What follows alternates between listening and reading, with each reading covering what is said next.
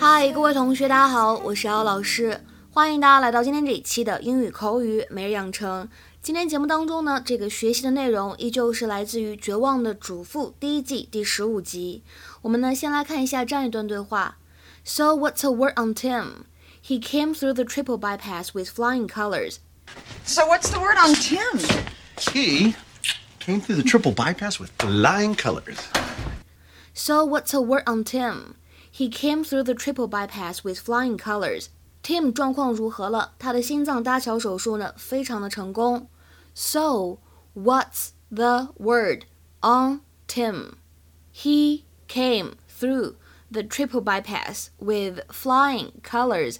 那么在这段对话当中呢，发音技巧呢非常的简单，我们只需要注意在第一句话当中这个 word 和 on 可以轻微连读。So what's a word on Tim? So what's a word on Tim? Hey, Hey! So what's the word on Tim? he came through the triple bypass with flying colors. Thank God. Of course, it's not all coming up roses. He's not going to be able to come back to work for four, four and a half months. Oh.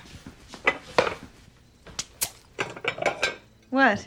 Company still needs to expand, so I figure they need a fit, heart smart guy like me to step up, take the ball. You're going after Tim Dugan's promotion? No, I already got it. 那么今天节目当中，针对这样一段对话，我们要学习的知识点都有哪些呢？首先呢，先来看一下第一句话：So what's a word on Tim? So what's a word on Tim? 在英语口语当中呢，当我们说 What's a word，它的完整的说法呢，应该是 What's a good word，是类似于 Hello 或者 How are you 的一种打招呼的方式。比如说，I haven't seen you in ages. What's a good word？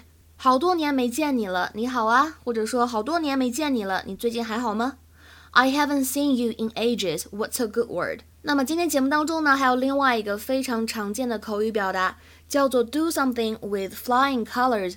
do something with flying colors 指的是做什么什么事情非常的出色或者非常的优秀。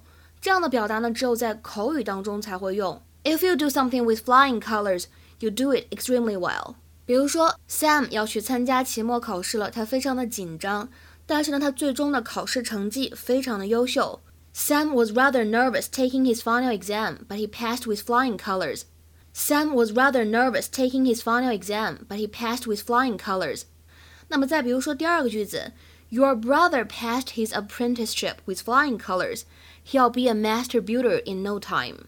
Your brother passed his apprenticeship with flying colors. He'll be a master builder in no time. 你的哥哥或者说你的弟弟以非常优秀的成绩通过了学徒期的考核，很快呢，他将会成为一名杰出的建筑工人。那么再比如说，Paul came home with flying colors after the match. Paul came home with flying colors after the match. Paul 赢得了比赛，凯旋而归。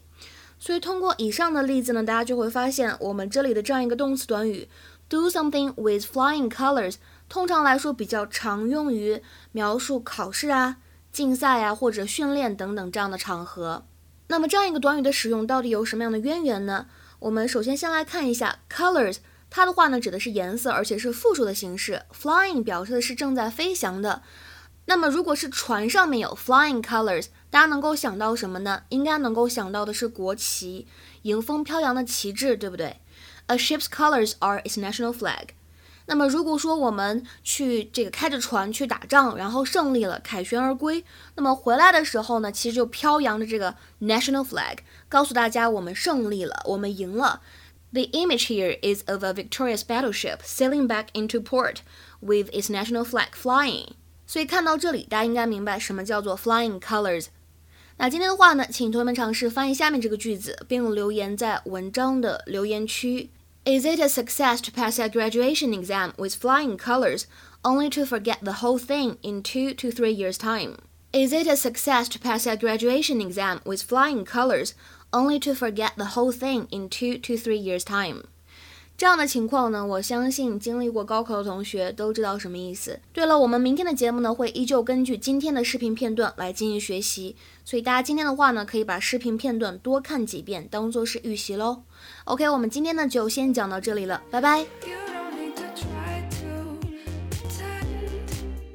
for someone else。I just need to have